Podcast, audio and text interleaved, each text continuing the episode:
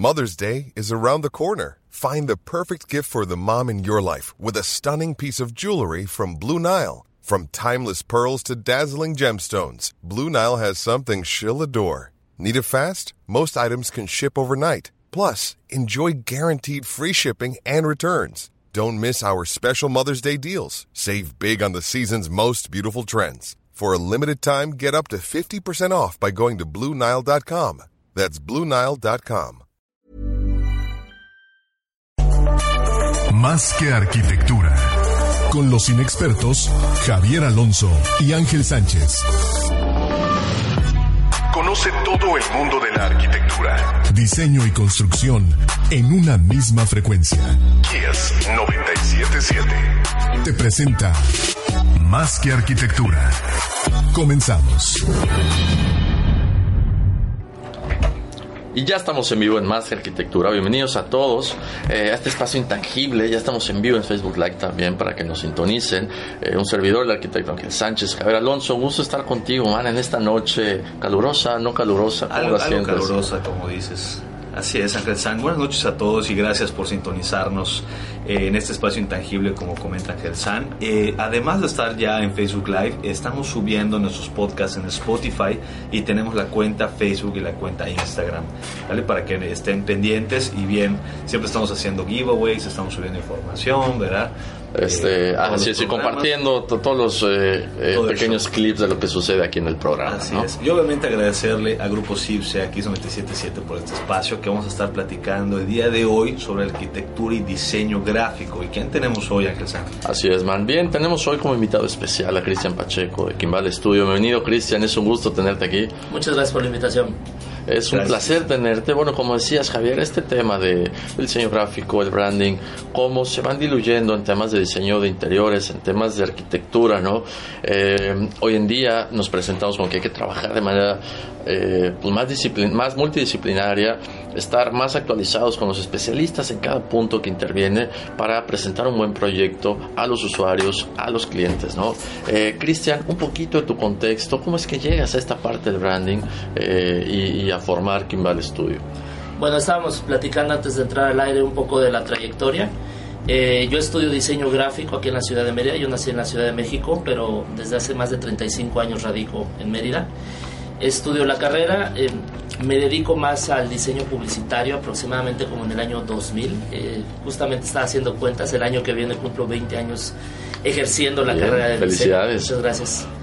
En, en, un año. Y pues básicamente el, la, el concepto que tenemos mucho del diseño gráfico como que abarca una, una mayor parte el, el, branding, el diseño de una marca. Sí. Sin embargo, el diseñador gráfico se puede desempeñar en múltiples áreas, que pueden ser editorial, que puede ser eh, incluso ahorita diseño multimedia, y, y, irse especializando. Sin embargo, al, al salir yo de la, de la, carrera, pues lo que había mucho era agencias de publicidad, era el área donde me desenfoqué. Claro. Me enfoqué, perdón. Este, y a partir de eso conocí el diseño de marca y decidí dedicarme a esa área desde hace, pues haciendo cuentas, unos 18, 19 años aproximadamente. Correcto. Hombre, y con excelente trayectoria, ¿no? Digo, lo podemos ver en tu chamba, Cristian. Ahora, Kimball Studio, este nombre, este concepto de dónde sale y eh, ¿cómo, ¿cómo, se identifica. Correcto. Eh, también en esta área, obviamente, es difícil generar un nombre en, en un campo tan competido como el creativo. Eh, generalmente es. encontrar un nombre que te, yo le digo a mis clientes, una marca, un nombre te tiene que identificar, te tiene que diferenciar. Uh -huh. es, es completamente eh, difícil como encontrar ese nicho de mercado. Al final la solución, y es una anécdota muy curiosa porque yo quería nombres que sonaran a algo muy creativo, quería nombres que claro. estuvieran relacionados con el contexto de lo que hacemos. Que fuera dinámico, ¿no? De alguna manera. Pero todos esos nombres ya existían o ya estaban registrados. Entonces sí entras con una etapa de frustración y recordé que hay un libro escrito por Rudyard Kipling, que es el mismo autor del libro de la selva. Sí. El, este libro se llama Kim de la selva. El, el, protagonista es Kimball O'Hara. Es un libro infantil, juvenil, en, en, realidad no tiene absolutamente nada que ver con diseño, pero el mismo hecho de que el protagonista se llamara Kimball, eh, dije, bueno, podría funcionar. No había nada registrado con, en esa okay. categoría y decidí utilizarlo. Era un apodo al final, al, cabo, que, que, este, que decidí eh, usar como, como una nomenclatura que al final me funcionó. Y de ahí Correcto. De alguna manera este, este personaje tiene algo que ver con, con ser dinámico, con romper un poquito eh, paradigmas en su mundo y, y, se aplicara esto al concepto de la marca y con el tema del branding. Sí, fíjate que dentro del libro hay un, bueno, al, para no, no, este, no comentar tanto, pero en el libro es un niño que queda huérfano. Ya sabes que la, la mayoría de los libros los personajes tienen que ser huérfanos. Así es. Es como una, un requisito haya, de la historia. drama. Claro. Exactamente. Y lo adopta un fakir y este fakir le enseña cómo a disfrazarse, le enseña diferentes técnicas. Esto ocurre en, en una India este, victoriana, como en, Sí. este, en, la, en la época donde era colonia de, de- de Inglaterra. Y al final este niño Kimball crece y se convierte como un tipo de Sherlock Holmes. La historia así Ok. muy, muy breve. Pero hay una fase de entrenamiento y justamente en eso se llama el juego de Kim. El fakir tenía un, un, este, un pañuelo y abría el pañuelo y había diferentes objetos. Entonces tenía que memorizar los objetos, los cerraba y le decía, bueno, ¿cuántos objetos viste? ¿De qué color eran? Y era parte de este, de este entrenamiento. O sea, este juego de Kim eh, fue algo que en algún momento este, yo jugué y de ahí sale el apodo de Kim. Correcto, correcto. excelente. Ah, buenísimo. Ah, tiene una historia Está- interesante. Está Sí, claro, es que, es que precisamente mi pregunta igual Ángel San era cuál es la metáfora de este personaje. Ah, sí, respecto sí, al, al despacho y todo, definitivo, está, está Sí, muy interesante. Ahora, eh, Cristian, parte de, la, de, de tu práctica profesional eh, tiene un pie bien puesto en la, en la docencia, ¿no? Y a lo largo de tu trayectoria has estado muy pendiente de esa parte. ¿Por qué es tan importante mantener eh, cerca de los chavos eh, con, con el diseño gráfico, con el tema del branding? ¿Qué te deja todo esto? Pues para mí hay un antes y un después de dar clases. Eh, te mencionaba que me eh, ejercí la profesión durante varios años. En el 2007, en la escuela en la cual yo egresé, que es el Centro de Estudios de las Américas, me invitan a, a dar clases. Honestamente, yo estaba aterrado. Tendría que 27 años aproximadamente. Claro. no me sentía, ojalá que no me escuche ahorita el director de la carrera, porque eh, yo, yo muy seguro, sí, por supuesto, pero honestamente estaba aterrado, no, no, no sabía de qué iba a hablar, no consideraba que tenía la suficiente experiencia como para yo pararme eh, ante muchachos a los cuales a lo mejor les llevaba 5 o 6 años de, de- de- de edad, y, Sí. y sobre todo, ¿de qué voy a hablar? ¿Qué voy a decir? Pero parte de ese compromiso fue como agarrar otra vez los libros y todo lo que no había hecho caso cuando yo era estudiante. Hay, hay una metáfora muy, muy buena que dice que si no eres capaz de explicar algo a un nivel muy básico, muy sencillo, no lo entendiste. Sí. Y entonces justamente toda esa teoría de diseño que, que estaban en los libros y que nunca como estudiantes decíamos, esto no lo entiendo, no lo voy a utilizar, eh, tuve que leerla, tuve que entenderla y explicarla. Obviamente el primer año no, como cualquier este, persona que esté iniciando. Una, una novatada, ¿no? Sí, de claro, alguna claro. manera. Pero de eso ya hace 12 años y he pasado por diferentes universidades, siempre en el área de diseño gráfico, siempre en materias que tienen que ver precisamente con, con, este, con diseño de marcas. Así es. Y en ese momento yo creo que empecé a aplicar esa teoría a mi propio trabajo. Y, y sí se nota una, una diferencia eh, radical, un giro de 180 grados a partir de que yo empiezo a entender esa teoría y la empiezo a aplicar a los proyectos que, que realizo. Es de alguna manera una estructuración de la, de la profesión, ¿no? Te ayuda a ordenar todas estas partes, ser más estructurado en tus procesos y cómo se implementan de alguna manera en el salón de clases y en la oficina, ¿no? Por supuesto, sí. Este, incluso eh, hay una palabra que le tenemos mucho miedo cuando estamos en la escuela, cuando somos estudiantes, metodología. De hecho, hay una materia y la- Sí. los estudiantes la odian. Da miedo seguir los pasos, Sí, ¿no? sí, Esta cuestión. Así es. Pe- Pero siento que es eso, o sea, con, con los docentes no tienen la capacidad de simplificar todo eso y, y se queda todo tal cual en los libros. Entonces yo llego y les digo, miren, el libro dice esto, pero lo podemos hacer de esta manera, ¿no? Y, y al final les digo, es como una receta de cocina. Eh, hay, cada chef tiene su propia receta, pero si tú puedes explicarlo de una manera con, con pasos más sencillos y al final si tú lo entiendes, este, puedes hacer tu propia receta más adelante, pero hay Claro. pasos en una receta que no te puedes saltar. Claro, sobre todo la primera, ¿no? Sí, claro. Ya después la puedes modificar y Sí, hacerla así más rica. Es, es dominar algo y ya que lo dominaste, pues ya si quieres meterlo, ponerle, saltarte pasos, pues adelante. Siempre probando, ¿no? Sí, claro. Que se puede cambiar. En este orden de las cosas, Cristian, eh, diseño industrial, diseño gráfico el branding, ¿cómo se van entrelazando estas disciplinas para ofrecer un producto más integral al, al usuario, al cliente, a la gente que vive estas experiencias? Esa es una excelente pregunta. Mira, eh, actualmente yo de- de- he desarrollado proyectos de diseño industrial, proyectos de interiorismo, proyectos de diseño de productos y me he involucrado con, con otros eh, diseñadores gráficos. Si a mí me, preguntan cuál es la clave de lo que hemos hecho, definitivamente la colaboración. Bien. Eh, el diseño tiene una ventaja que, que tenemos muchas eh, disciplinas hermanas, pero no necesariamente uno puede dominar el lenguaje de estas disciplinas. Entonces, es algo que nos ha servido mucho para encontrar un nicho de clientes. Correcto. Buenísimo, vamos a quedarnos con esa idea, los dejamos con una rola, esta colaboración aquí en Cabina con el Junior, se llama China Girl de David Bowie. Regresamos después del corte con más que arquitectura.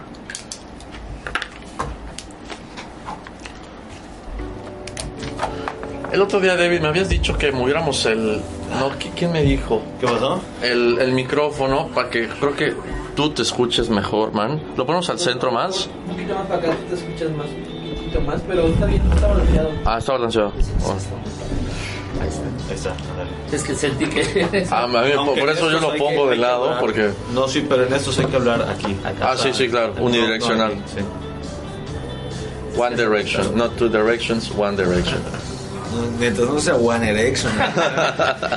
¿Cuánto tiempo tienen acá en, en eh, Desde enero. Desde enero, sí. Por este cierto, les quedó muy padre la marca. Gracias. Ah, recuerdo que me llamaste para preguntarme por las tarjetas de presentación. Así es que no, sé si te traigo una. Siempre sí localizaste a los de Jardín. Sí, sí, eh, con Alejandro. Con Alejandro hicimos las tarjetas y a todas, a todas. ¿Aquí en Mérida? Sí, aquí en Mérida. Alejandro Gutiérrez. Ah, porque sí, con Alejandro sí, Sí, sí, sí, Él es el del papel chingón. Sí. Ok, sí, está muy padre. Es que el, hay un acabado que, que se llama Leatherpress, pero eso solo los manejan los de Guadalajara, los de Jardín okay. De hecho, ¿viste la de Roberto? ¿No te la mostró la nueva? Sí.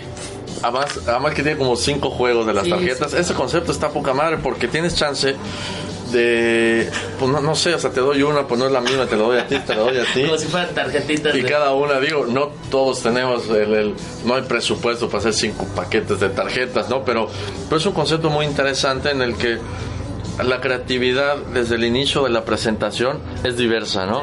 Entonces, está, está padrísimo. Eso y este rollo de las postales con, con, las fotos del equipo, ya sabes, como que no se ve atrás del cristal esmerilado, padrísimo igual. A mí lo que me, encantó de sus tarjetas fue el, borde que era como de holograma. Ah, ah Está, pero es un proceso. Cuando me dijo, este, Roberto, ¿dónde las haces? Lo mismo que ti. Está este, yo he trabajado con esas personas de la tipográfica Monterrey y Jardín de Matatena, pero es caro sin embargo, en el caso de Roberto, pues oye, lo que le pagan los clientes. Sí. es lo que decían, es lo que decía, o sea, un presupuesto para tener cinco sets de tarjetas de presentación distintas. De hecho, hay saludos de Roberto. Ah, ahí está. Ahí está. que estás hablando de... Ahora que estabas diciendo que sus tarjetas horribles estabas comentando antes de iniciar el programa. A mí Ángel se demostró una tarjeta que sonaba y que puta. Saludos, Roberto. Y todo. Saludos igual de José Luis Pérez. Saludos, Inge. Un saludo muy especial. Erika, Erika Cobos. Saludos, Erika. Saludos, Erika. Mariana Vega. Mariana, saludos, ya, ya. Ah, Mariana, ¿qué onda? Alex Cerón. Ya, y el flacucho. Bien. Alejandro Cerón, el seco. Ahí lo estoy buscando. Saludos a la banda.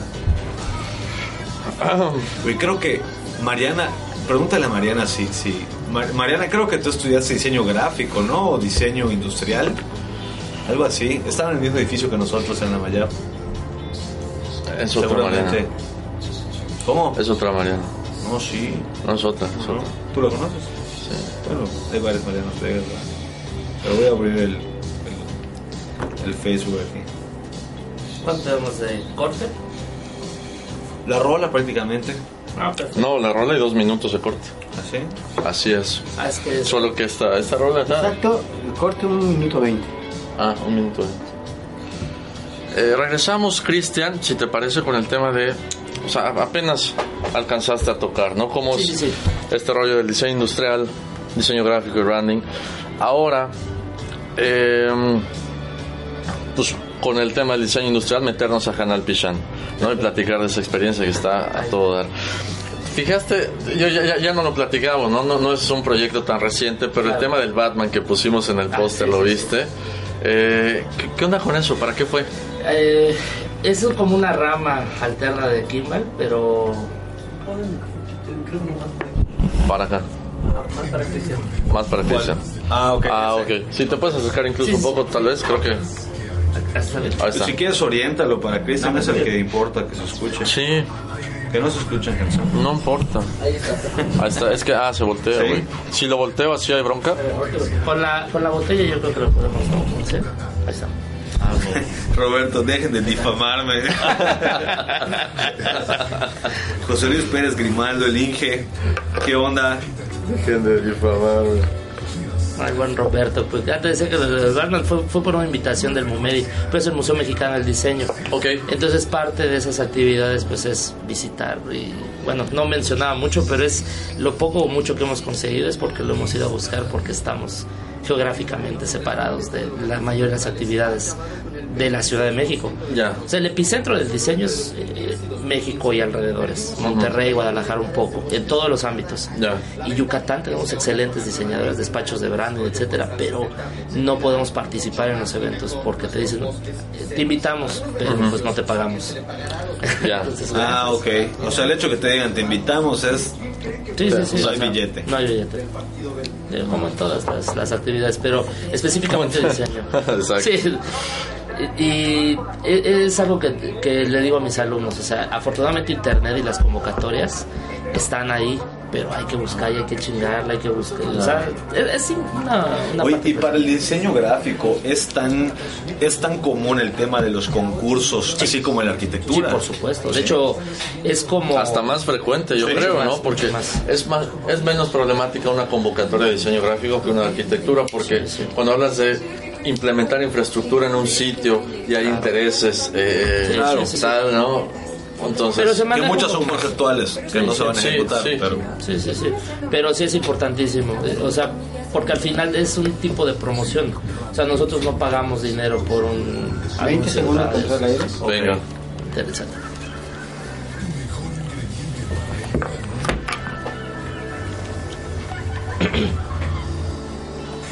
Entro con ángulo. Entro.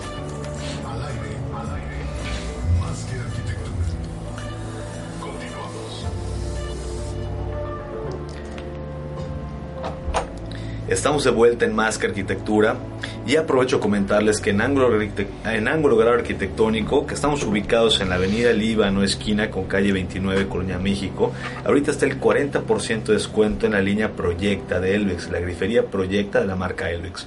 40% de descuentos el 31 de septiembre en Ángulo Grado Arquitectónico.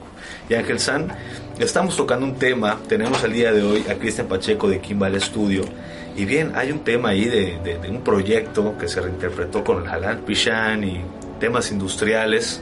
¿Cómo está esto, Cristian? Pues eh, platicábamos antes del corte el hecho de cómo se relacionan las disciplinas del diseño gráfico con el diseño industrial. Eh, justamente mencionaba que es muy difícil para los diseñadores gráficos, al menos aquí en la península, darse a conocer.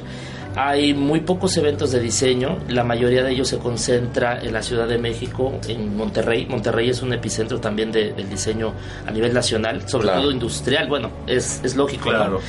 Eh, y justamente a partir de eso yo dije, me gustaría intervenir en algo de diseño industrial, pero si no hay los eventos, pues como dicen, si no están las oportunidades, créalas. Ok. Y yo contacto con un diseñador de, de Monterrey que se llama Alejandro Macías, que recién, de hecho estaba recién egresado, tendría un, un año apenas de haber salido de la carrera de diseño industrial.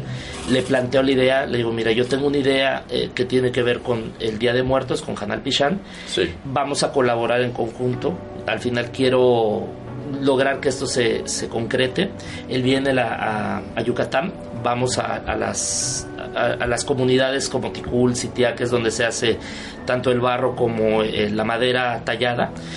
Y a partir de esto logramos un, el diseño de un chocolatero de, de- de madera que, que, conserva este nombre de Hanal Pishan y, y, al final fue crear como todo este concepto. Esto es un proyecto que está financiado por nosotros, no nos pagó alguien. No es una convocatoria abierta. No, no, no en absoluto, no. Lo creamos desde cero, este, de hecho lo pueden ver en, este, nuestro sitio de internet, después este, les paso los links, pero al, final... A los que están conectados en Facebook Live, ahí están los links de tu página. Ah, excelente, por favor lo, pueden visitar. Este, y, es importante decir esto, es un, proyecto que está 50% diseño industrial, 50% diseño gráfico, pero al final parte de, de una idea, ¿no? Que es reinterpretar la tradición del Hanal Pishan porque es algo que se ha ido perdiendo. Eh, en muchas escuelas hacen altares, pero ya es muy difícil encontrar muchos aditamentos. Puedes ir al mercado y encontrar a lo mejor algunas cosas de barro o de madera, pero esto como que ya se fue como al, turismo, ¿no? Y se vuelve más Día de Muertos y no tanto Hanal Pishan, ¿no? Sí, claro. Y, parte de lo rico de esto es conservar eh, la tradición, usos y costumbres que tenemos en la región para poder eh, disfrutarlos, aprovecharlos y vivirlos, ¿no? También es importante transmitirlos de generación en generación. Sí. ¿Cómo es esta eh, convivencia? ¿Cómo podemos encontrar este, esta traducción o esta reinterpretación de la ceremonia Hanal Pishan en este proyecto, Cristian? Los utensilios que se, que se emplean, te mencionaba que al, principio generamos el chocolatero y a partir de esto nos dimos cuenta que había portavelas, que había braseros, que había recipientes de barro que se pueden todos reinterpretar. Obviamente es un tipo de artesanía que implica un mayor costo, eso sí es, sí es, es, un hecho, sin embargo hay que entender que se le paga mejor al artesano. Eh, es, son, son detalles bastante delicados porque saber cuánto, cuánto es lo justo para un artesano, el famoso comercio justo, ¿no? Así es. Y tener en cuenta que ahorita eh, México, sobre todo a nivel mundial, está llamando la atención en muchos eventos. Justamente algo que, que que estoy dando como la primicia. Eh, este chocolatero hoy mismo está siendo presentado en la Semana del Diseño de, Beijing. Eh, México el año pasado fue nombrado capital eh, del diseño mundial.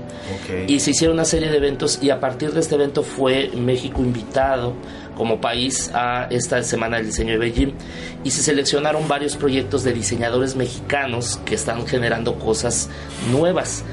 Parte de estos diseñadores, bueno, nosotros... Entre ellos fueron ustedes. Este Alejandro Macías, que es el, diseñador, y, este, y en mi caso el, despacho Kimball, ¿no? Porque algo que se me había olvidado mencionar y es importantísimo, es que yo ya no soy un individuo. O sea, a partir de hace cinco años el despacho ya son varias personas, son varios integrantes, y todos los proyectos que hemos hecho eh, ya es como equipo. Ya Kimball deja de ser un individuo y pasa a ser un estudio de diseño.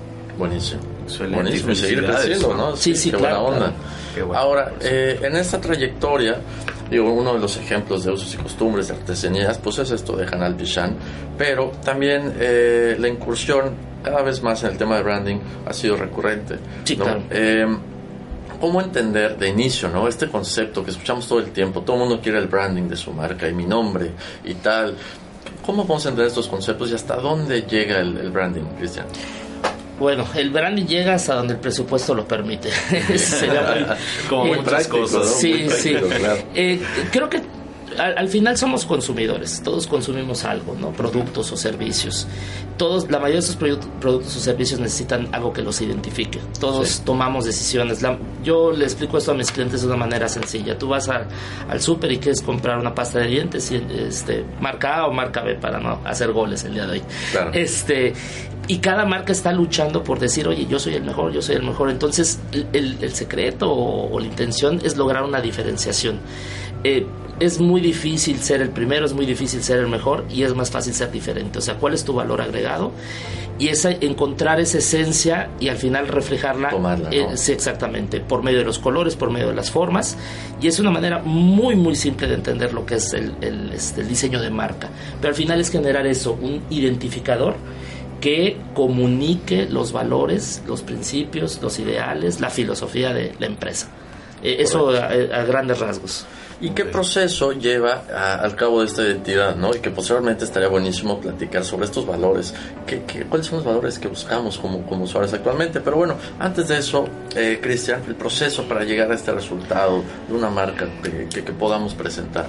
Eh, así como como este mencionaba que cada, cada producto o servicio debe contar con un valor agregado el despacho, lo que nosotros nos caracteriza es la investigación.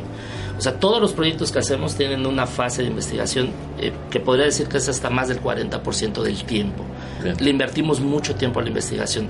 Es una metodología de cinco pasos que es muy fácil, es este, analizar el problema, hacer la investigación, analizar esa investigación, hasta ese punto ya hacer bocetaje o ideas y de último generar pues ya una propuesta gráfica, algo lo que es la parte visual. Pero al mencionar estas cinco partes, obviamente eh, eh, reitero que la investigación se lleva una parte muy grande de esto. Entonces, no es, es romper un poco con, con esta idea que el, el, diseñador es per se un creativo que va caminando y de repente llega un nada y te Ah, ya tengo una idea. No. O sea, la creatividad existe, por supuesto, y, pero es un proceso, es parte de un proceso. o sea, no es. el proceso en sí mismo. Claro. es poner a hervir algo y... no es que caiga la inspiración. No, no, ese, es, ese es un mito. Como dicen, te tiene que encontrar chambeando. Exactamente, la creatividad sí se tiene que encontrar trabajando. Sí, sí, sí. Buenísimo. Y bueno, e, en esta búsqueda, Cristian, ¿cuáles son los valores que has, logrado percibir que estamos buscando todos como usuarios en, en, este momento? Es que en realidad tiene más que ver con el perfil del producto o servicio y también con el perfil del usuario. Sí.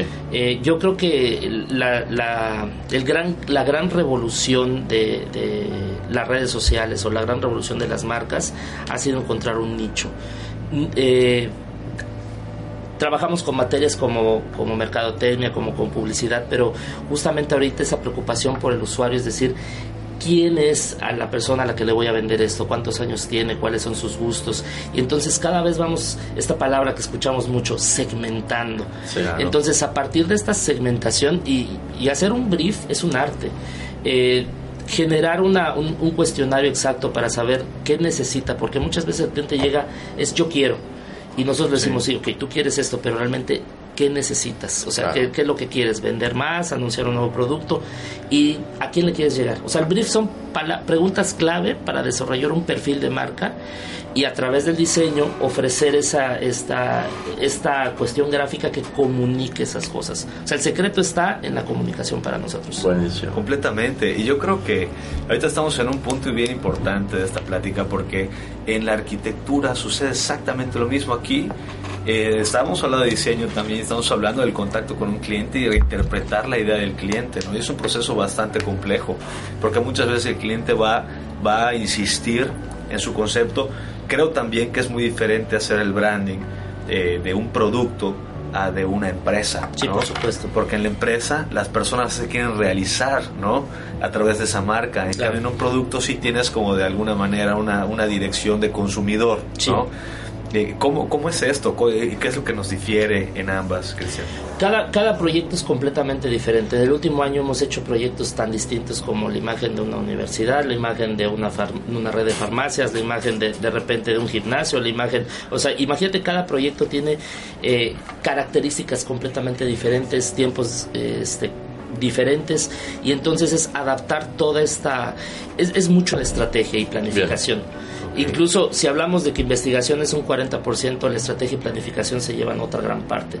Y, y, no estoy menospreciando el, el, tiempo que nos lleva diseñar como tal, pero también es romper ese mito que el 90% de lo que hacemos es sentarnos con la computadora. De hecho, en, el estudio, eh, este, más de la mitad del proceso creativo es a mano. Seguimos trabajando con bocetos, seguimos trabajando con hojas y... Para que fluyan las ideas. Claro, nos encanta tapizar las paredes de, este, de, de, bocetos y verlos. Claro. Ahora, eh, en esta eh, es un buen punto, Cristian, para mencionar lo que platicabas. Eh, cuando se logra una marca finalmente, se obtiene a veces la estética, a veces no, lo podemos ver en muchas marcas que están saliendo todos los días, ¿no? Pero también, o más importante, es la eficiencia de este diseño. ¿Cómo podemos medir esta eficiencia? Eh, hay algunos parámetros de éxito que podemos encontrar, ¿no? ¿Qué características debe una marca para que pueda ser exitosa? Mencionaste una palabra clave, eficiencia. Eh, actualmente hay como tres o cuatro personalidades de, de diseño de marca y sobre todo de investigación eh, es, eh, tres de ellos están en un, casi voy a dar un, un, este, un golazo, se llama Foro Alfa. Bien, es un bien. canal de comunicación para diseñadores. Es como una red social, pero solo de, de creativos. Correcto. Ellos son Luciano Casisi, Nor, este, Norberto Chávez y Raúl Belucha, tres este, diseñadores gráficos Y me gusta mucho porque incluso eh, el, primero, Norberto Chávez, que mencioné, él es escritor teórico de, diseño. Ya estamos entrando como profundidades de diseño. Eh, y él menciona algo que me encanta porque son parámetros de alto rendimiento. O sea, ¿qué hace una marca, un, este, un elemento identificador de alto rendimiento? Y él maneja 15 parámetros que me tardaría mucho tiempo de mencionar. Sí. Búsquenlo en, este Google, ¿no? En el, blog. Este, Foro Alfa. Foro Alfa, exactamente. Y, y el, la cuestión es parámetros de, de alto rendimiento. Sin embargo, yo he logrado simplificarlo en tres grandes áreas que tiene mucho que ver con la, con la semiótica que si bien esto es algo más complicado de explicarle a un cliente, yo le digo, para mí hay tres cosas, eh, iconicidad, congruencia y versatilidad. Correcto. La iconicidad al fin de al cabo tiene que ver con lo que mencionábamos, que tu marca refleje lo que quieras reflejar. Si tú quieres algo tradicional, tu marca tiene que ser tradicional, si quieres algo moderno, etcétera. Y puede haber incongruencias muchas veces en eso y es nuestra labor. la segunda es coherencia, que la manera más fácil de interpretarlo es pensar que reunimos todas las aplicaciones de una marca o todas las cosas donde esa marca se va a reflejar y tiene que parecer una familia. O sea, todas tienen que tener unidad, unidad, exactamente, por eso congruencia. La última, que es versatilidad, es que tu marca se pueda reproducir en algo tan chico como un pin, en algo tan grande como un este, letrero de acero inoxidable. Si una marca no cumple con esos tres parámetros que acabo de mencionar, es una marca que no es eficiente. Es una marca que no tiene este, un, funcionalidad. Y, y ahí es donde mencionabas eso, que justamente es que por, por definición una marca tiene que ser estética, por definición. Pero nos vamos más, y yo menciono esto, pirotecnia visual, ¿no? A veces los diseñadores se emocionan y empiezan a manejar degradados, líneas, esto. Claro. Y, se ve bien, pero la pregunta es, ¿funciona? Porque aquí entra un tema interesantísimo, sobre todo para los clientes, cuando yo digo, mira, puede verse bien, ¿cuánto te va a costar a ti reproducirla? Imagínate una, una marca que tenga degradados o que tengas que ponerle más procesos de los que normalmente llevaría. Ahora multiplícalo por 33 sucursales. Ahí es cuando el cliente empieza a entender que esto va muchísimo más allá de solo lo visual. Correcto. Vamos a quedarnos con esa idea. Vamos a un corte y regresamos con más que arquitectura. A poca madre, ¿eh? Está poca madre. Este programa está poca madre. me, me, dan cuerda, perdón. no, buenísimo. Y está chingando de los parámetros porque, a diferencia, yo creo que, que la estética del diseño y la estética de las cosas, a veces podemos decir si nos gusta, si no nos gusta, pero por la función es medible, ¿no? Entonces, ahí es como podemos decir, ¿es bueno o no es bueno? Yo le pongo a, mis clientes el ejemplo de Starbucks. Justamente ahorita acabo de ver un, un este. Ya se pusieron de moda como los Yeti, ¿no? Que son estos. Sí. Y hay uno de Starbucks, marca Starbucks, obviamente, carísimo, por cierto. Claro, que no enfría ni o que no mantiene temperatura. Pero lo interesante es que tiene la sirena, no te miento, es una cosita de que menos de un centímetro. Y se ve ah. perfectamente.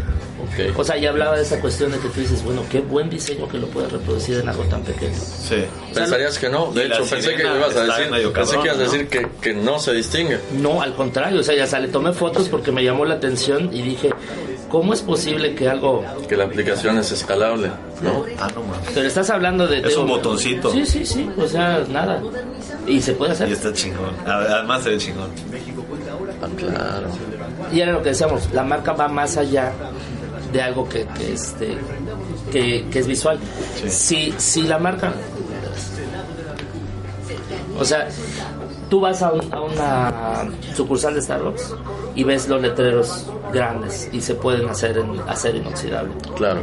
Entonces, yo soy muy observador porque al final me dedico a eso, ¿no? De repente vas a una plaza y ves que hay muchos letreros de plazas que están horribles y dices, bueno, ¿cómo puede haber pagado el cliente para algo que no le está funcionando, que le está costando más? Ya muy probable no solamente el cliente no lo sabía, sino la persona que contrató no solamente no tenía la capacidad, sino también ni siquiera lo pudo orientar, ¿no? Porque imagínate, una vez que ya está hecha la tontería, ya, ya, valió, pues ya, ya valió, o sea, y, pagaste por eso, pero ¿quién te iba a prevenir? Claro.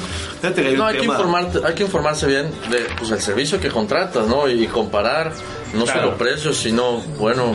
Hay un tema ahorita en eso de diseño eficiente contra estética hay una parte que podemos eh, eh, profundizar que es qué es la estética realmente, cómo consideramos la estética, porque es un tema súper amplio, ¿no? o sea, ¿qué es estético y qué no? Estamos de vuelta en Más Arquitectura. Ah, sí, Ángel San, discúlpame. Tenemos la mención de Jefe Sevilla, ¿sí? que es empresa líder en el ramo de la infraestructura para la construcción, como andamiaje, drenaje pluvial y alcantarillado. Para todo esto de la infraestructura, ustedes tienen a Grupo Ferretero Sevilla, Jefe Sevilla. Buenísimo. Eh, bien, durante el corte comercial, Cristian, para los que nos acaban de sintonizar con Cristian Pacheco de Kimball Studio, eh, la estética, la funcionalidad de, de una marca y, bueno, Javier, decías, ¿cómo podemos valorar la estética de, de, un gráfico, ¿no? Cuando hablamos de una marca, cuando hablamos de qué tan bonito se ve o no, ¿podemos definirlo así, Cristian? ¿O podemos entender de una manera de si funciona o no? ¿En qué podemos basar esa, esa estética? Es, es, complejo porque al final yo creo que la, la estética es... Eh, a un nivel perceptual. Sin embargo, sí se pueden utilizar ciertos criterios de, de diseño, de teoría del diseño. Eh, en, en, la gran mayoría eh, hay un, un, libro muy bueno, ahorita se me, creo que es editorial Blume, que se llama Principios Universales de Diseño, Bien. que lo super recomiendo para cualquier creativo. En este libro habla de estos, justamente estos principios universales. Dice, por ejemplo, uh, hay una, una condición llamada sinestesia, en la cual tú puedes eh, asignarle ciertos valores, eh, incluso táctiles o olfativos, a las figuras geométricas. Claro. Las formas más suaves eh, nosotros le otorgamos ciertas condiciones como algo que, que este, es más agradable. Las formas muy agudas suelen Claro. ser más agresivas. Sí. Estos son, y, y lo dice el nombre del libro, principios universales del diseño. La simetría, el equilibrio, la economía, la profusión. De hecho, se ve como materia esto en, en, en- en la universidad. Entonces, cuando tú aprendes a dominar todos estos principios, los puedes aplicar a una marca. Y hablábamos de comunicación. Obviamente, una marca que pretenda ser, pienso ahorita inmediatamente en, en una bebida de, energética, no voy a decir el nombre, que es negro con verde, que tiene una letra M muy... Este, con, con ángulos muy agresivos. Bien. Eso pretende comunicar. No quiere ser agradable, no pretende ser suave, sencilla, amena, no, quiere ser agresiva. Sí. Entonces, tal vez tú podrías decir que estéticamente no es agradable, pero la marca pretende comunicar eh, Cierta agresividad. Y Exactamente. que la tomes como tuya y te despierte de, de la cruda o de, lo, de lo que sea, ¿no? Entonces ahí es Bueno, es agresivo. En ese ejemplo. Así es. me han contado. Así. Entonces, justamente eh, er- reitero esta parte, ¿qué pretende comunicar la marca? En- si no tenemos claro el cliente o el diseñador eh, en este proceso de brief qué es lo que quiere comunicar, no podemos hacer una marca. Y, y- y la estética como tal, no todas las marcas tienen que ser agradables, no todas. Sí. Depende mucho de la comunicación. La labor del diseñador es interpretar esto y lograr un gráfico que lo, que lo comunique efectivamente, que se logre esta comunicación. Claro. Buenísimo. Que, que cuando logras esa, esa eficacia o esa eficiencia que comentas, pues ya estamos entrando a valorar, ¿no? Sí. Una marca exitosa. Por supuesto. ¿no? Así es. Y entender cuál es, o sea, cómo, cómo, cómo parametrizamos o cómo entendemos estos, estos resultados de, de eficiente o exitosa, o sea, marca exitosa. Completamente. Una, un buen diseño no se tiene que explicar. Eso también es importante. Correcto. Porque lo tener, ¿no? percibimos, exactamente, se percibe con los sentidos. Correcto. Ahora, cuando pasamos de toda esta parte del diseño gráfico, el, el branding, Cristian, ¿cómo podemos entender que se transporta la arquitectura al diseño de interiores, ya, ya estas partes más tangibles en donde otras disciplinas eh, estamos chambeando? E- Es como saltar de un lado al otro, pero al, al final para mí fue un paso necesario, fue complicado porque cada, cada área, hablando de arquitectura específicamente, generalmente se hace primero un proyecto, se desarrolla todo el concepto, se contrata un diseñador eh, de interiores o un arquitecto, ¿Sí? eh, y ya que tienen todo listo, ya contratan al diseñador. Y de repente nosotros como diseñadores tenemos que trabajar con lo que ya está, este, con lo que ya existe. Eh, a, a raíz de la experiencia que tuve con, con este diseñador de, de productos, Alejandro Macías, yo dije, bueno, ¿por qué no? Empecé de repente a tener contactos con diseñadores de muebles, a mostrarle mi trabajo y me decían, oye, ¿por qué no, este, ¿por qué no colaboras con nosotros? Ya tenemos una silla, decórala. Siempre teniendo en cuenta que lo que, lo que yo hacía de- a nivel gráfico se tenía que poder reproducir. Y, em- Claro. y empiezo a conocer de procesos como corte este, grabado en láser, corte CNC, corte con agua.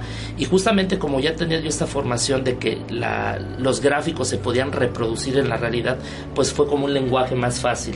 Y, aclarando, yo jamás me he dedicado eh, de lleno a la, parte industrial. Yo dejo que los diseñadores industriales hagan su trabajo, pero colaboro ya con un conocimiento un poquito más profundo. Permite más este, este brinco, ¿no? de, alguna manera. Fluye, fluye más y, además incluso es aportar ideas. Eh, hay dos proyectos de los cuales este, me siento eh, particularmente orgulloso de lo que se ha generado en el estudio. Uno de ellos es un, un restaurante que habló en puedo, mencionar el paseo 60 es este Tella Viva. Eh, nos contrataron para diseñar una silla. Trabajamos ahí con un despacho que se llama Enhype. Eh, ellos desarrollaron la silla y nosotros colaboramos en el, en el diseño de una decoración inspirada en, en una idea de, del dueño que hablaba de un pájaro entonces este pájaro se reprodujo en, en el interiorismo del lugar y se reprodujo en una silla y el segundo es una, un centro comercial que espero que pronto ya lo veamos realizado aquí en la ciudad de Mérida, que está al lado de la Gran Plaza. Este fue desarrollado por el despacho Ancona y Ancona. Nos contratan para diseñar sobre vidrio. Yo ni siquiera sabía que el vidrio se podía imprimir. Claro. O sea, y eso imagínate, como, como diseñador gráfico, el, el, ver tu diseño más allá del papel o la pantalla. Un material nuevo, en una técnica completamente nueva, ¿no? Es un, un, paño de vidrio de 2 metros 40 por 1,20 gigantesco que se mete directamente en una impresora. Imagínate el tamaño de la impresora. Y es como una impresora de inyección de tinta, pero además tiene una luz UV que va curando este, este, esta, esta tinta y se raspa o este, bueno, sale intemperie y no le pasa nada. Entonces, a, nivel tecnológico es asombroso, o sea, ver, que se pueda lograr esto y, y, te abre un camino de posibilidades infinito. Por eso decía cuando mencionabas cuál es el límite, el presupuesto. Así es. vamos a quedarnos, vamos a quedarnos con eso. Un saludo a Ancona y Ancona, a, la banda también. Nos quedamos con una rola que se llama Suspect de Daniel Powder. Eh, vámonos, Junior. Regresamos con más de arquitectura.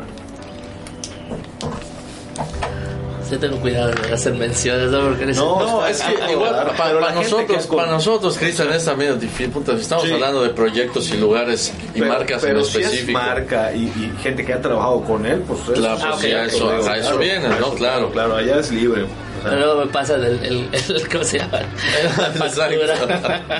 Oye, debes esto de, del programa. Ya fueron tantas menciones, ¿no? No, hombre, nos pasa todo el tiempo. Por eso decimos, no hay bronca, luego vemos qué onda. por, experiencia, mejor primero pregunta, ¿se puede? Sí, claro, no, me quiero llamar. Tú que trabajas con marcas, pues ya te deben tener amenazado, güey. Sí, sí, güey. No, no, demos publicidad gratis, no me la pagan. Fíjate que parece mucho, pero se te va el tiempo así. Sí, de, de, sí.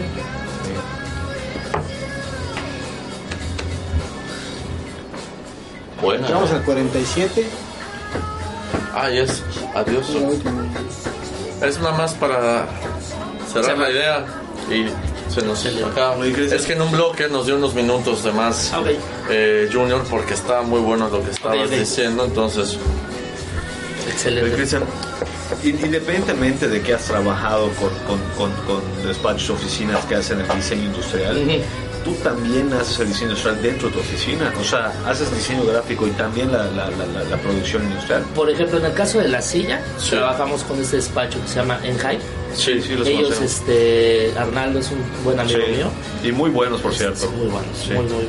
Eh, yo prefiero confiar en esa parte. ¿Cómo trabajamos allá? O sea, realmente yo le dije, vamos a presentar el proyecto. ¿Vamos? O sea, no va a ir Kimball y después yo llego con Arnaldo. Ya. Vamos los dos y le explicamos al cliente, mira, yo soy el encargado a nivel creativo y ellos son a nivel operativo ejecución, de ejecución. Pero pues había muchas cuestiones técnicas, por ejemplo, datos tan sencillos, qué tipo de madera, qué tipo de ensamble, qué ellos son los expertos en esa área. Eh, a veces siento que como por quedarte con el pastel, la, rebanada de pastel, a veces ocultas o omites a tus colaboradores. Aquí yo le estaba apostando más a que se concretara porque fue un proyecto muy grande, estás hablando de 120 sillas aproximadamente. El lugar quedó precioso, sí, la verdad, está precioso el lugar. Los lugares se han puesto en Paso 60, están quedando muy bien, qué bueno que le están apostando a su este, serie de interiores. Este Tella está precioso. Tella, Tella contrató un despacho de diseño antes de conocernos. Entonces cuando llegamos ya había una base. Ya había una concepto, ¿no? Lo, lo que dices hace rato, te llaman en, un punto del proceso en el que dices, chinga, me hubiera gustado antes, pero la verdad es que hay que trabajar con lo que hay, no dices, si me topa ahorita, pues... ¿Y qué hay, y qué hay de la investigación que mencionas que representa este como 40% del proceso? Cuando entras en un proceso que ya va avanzado, o sea, y, sigue existiendo este 40% de investigación a pesar de que ya hay un concepto previo. Sí, porque al final te, pagan por dar una solución. O sea, hay un planteamiento que era, necesitamos una silla que tenga un motivo mexicano y no sé si una torre que hacemos. Entonces, y dijeron, no queremos que sea el típico punto de cruz yucateco porque ya hay otra, eh, hay competencia ¿no? que está manejando esto. Pues es innovar la idea de inicio. Pues fíjate que la solución fue un bordado oaxaqueño y, y cómo lo presentamos o cómo lo vendimos. Sí, efectivamente es efectivamente es un pájaro top, pero el extranjero no, no sabe diferenciar exactamente entre un bordado de Oaxaca, uno de Puebla, uno de Yucatán, pero es México. Entonces mm, era como abrir un poquito más estas opciones. Y el ensayo y error era, te entrego el diseño y me decía Random, no está muy chico, no se puede. O sea, y eran cuestiones ya milimétricas. O sea, de lograr escalar el, diseño, sí, porque te, era un pedazo de madera que con CNC se perforaba sobre la base de la, de la silla. Ya. No, no. Ah, okay. minuto y medio, minuto No, sí, está súper interesante. No, y, visitarlos, digo, porque justamente, o sea, me dices, tú haces la silla y digo, yo no. Checa, no, mañana lo de la y, foto, este, ir a... De yo no sabía cómo funcionaba el CNC. Tú tenía ni idea, pero nunca había visto que toca la madera, que la broca, cómo va a cortar. No, y luego el CNC ya hay de, creo que de seis movimientos o de seis no sé qué, que ya te puede hacer, por ejemplo, como un, un digo, yo lo traduzco un poquito como una topografía, ¿no? y montañas, y, o sea, te puede hacer cavidades y te puede hacer, o sea, cosas Y eso se genera en celosías de madera. Sí, y te puede cubrir completamente la fachada. Yo te estoy obsesionado con esto. Ya es que está muy de moda el concreto este, en, figuras geométricas. Sí. Para, bueno, Liverpool ahorita de, de, este, de, la isla, sí. Son puros triángulos. Sí, los módulos. Me estoy especializando en eso. De hecho, mi próximo proyecto es un un módulo de un pentágono irregular. Porque la mayoría son, son figuras regulares, cuadrados, hexágonos, para que coincidan.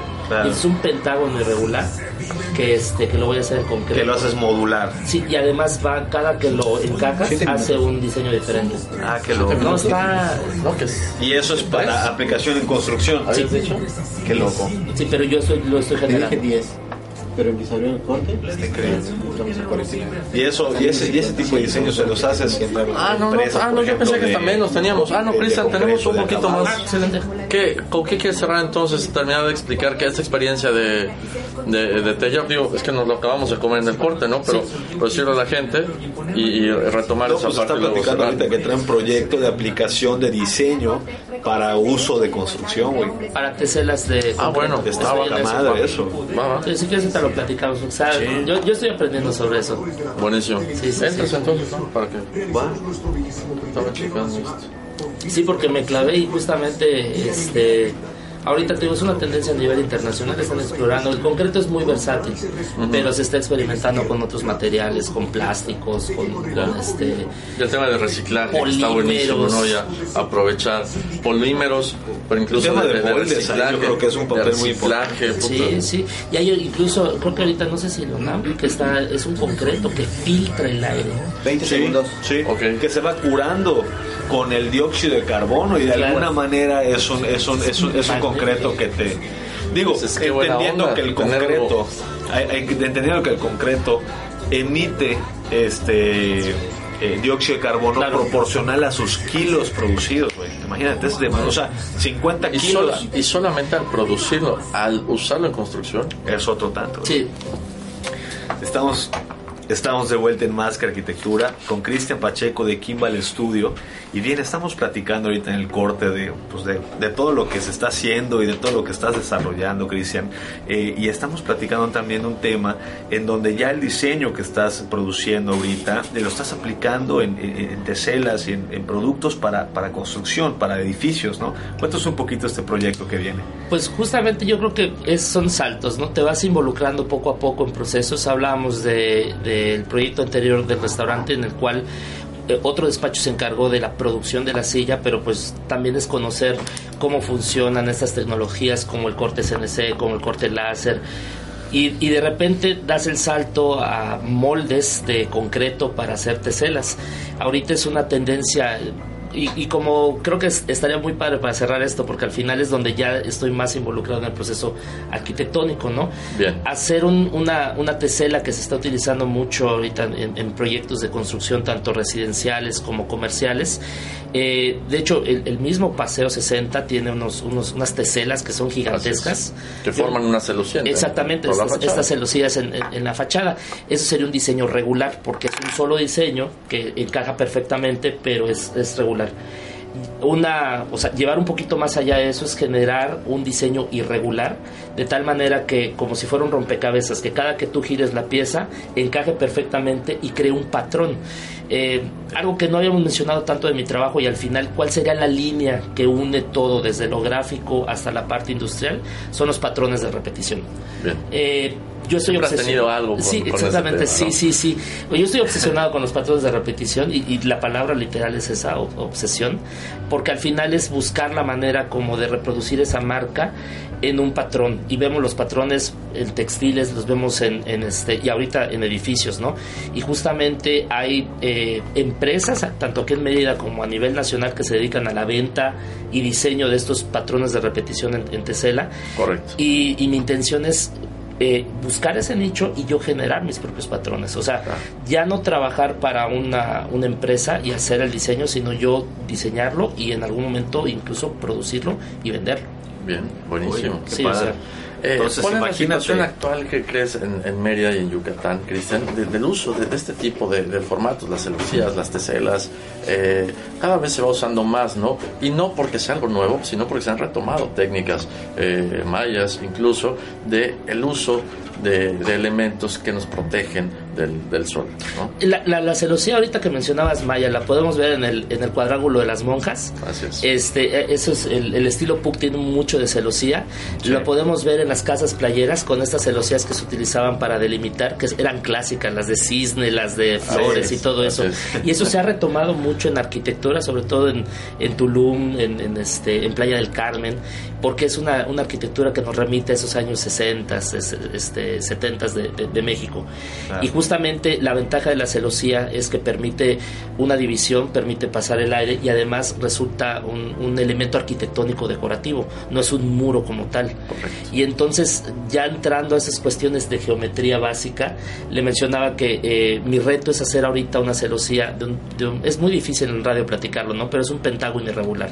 En la matemáticas ahorita solo se han encontrado 15 pentágonos irregulares que son figuras de cinco lados, pero que no necesariamente tienen una forma regular. Se han encontrado en la naturaleza. No, este, de manera. Este, porque es, creado exactamente, porque son artificiales, me explico.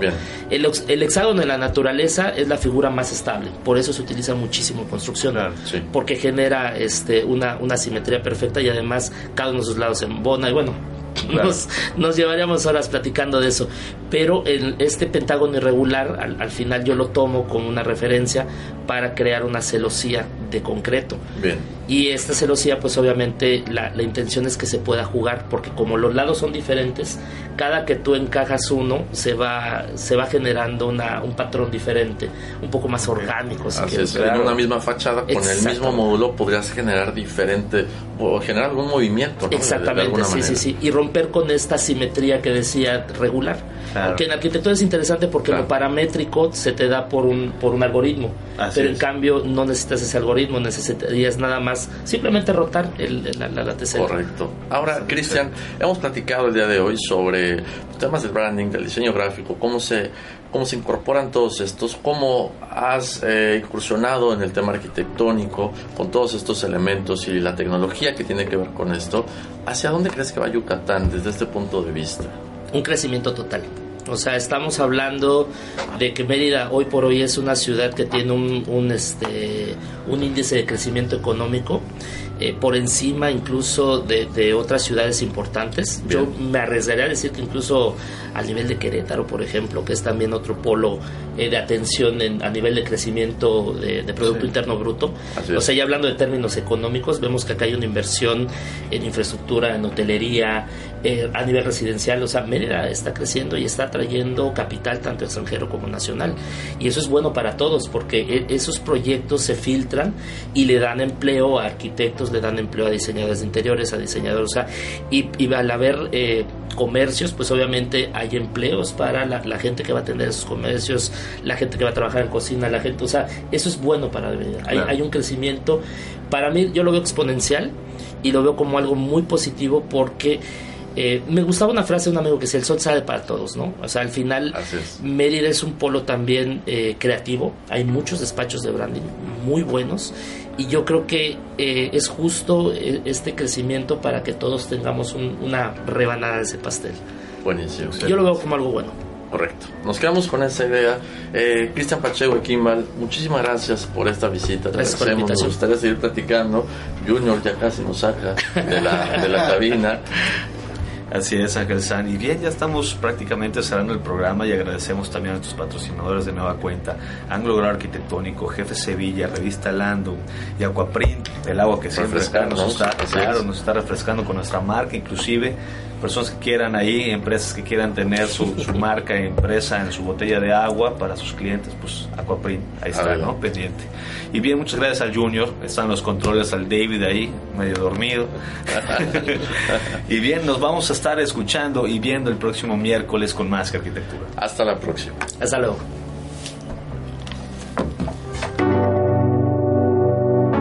Los inexpertos, Javier Alonso y Ángel Sánchez, te esperan el próximo miércoles a las 8 de la noche para continuar conociendo todo el mundo de la arquitectura, diseño y construcción. Más que arquitectura. Solo por Kiss 977.